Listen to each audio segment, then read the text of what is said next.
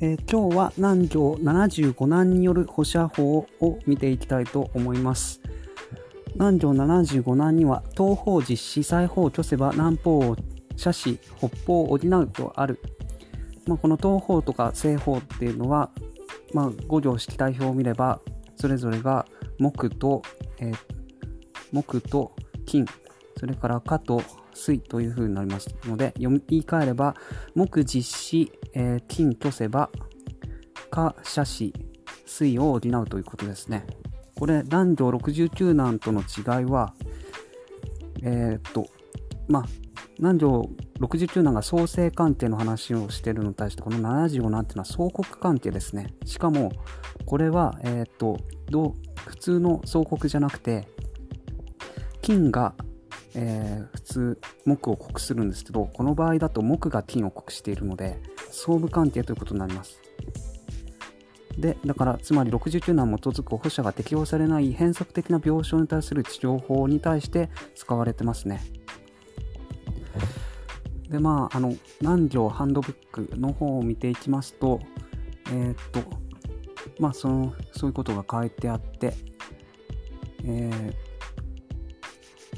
南方は火で木の子にあたる北方は水で木の母にあたる。木は火を克する。もし進化が盛んだとハイティンが虚しハイティンが虚すると漢木が漢木が実する。また人水は進化を虚さしめる。だから進化を射し人水を補ってハイティンの虚を直すことによって漢実を正常に戻すのである。まず虚を補うことが大切なのであって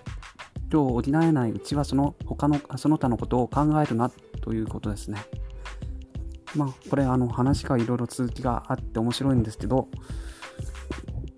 まあ、日本人日本人なんかは特にそうなんですけどもう実しているっていうことはあんまり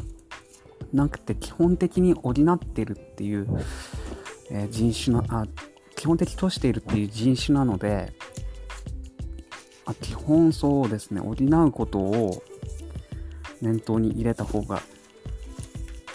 えっ、ー、といいのかなというふうに、まあ、なんか、えーと、ち他の治療院の先生とかの話を聞いてても思いましたなんで面白いのがお灸だけで、えーと、何でも治すという先生で、まあ、普通あの実熱症とかには使わないと思うんですけど、まあ、半地とかなんかそういうのでも、えー、治せるっていうのがまた東洋医学の面白いところだなと思いましたのね。今日はこれで、えーと終わりたいと思います。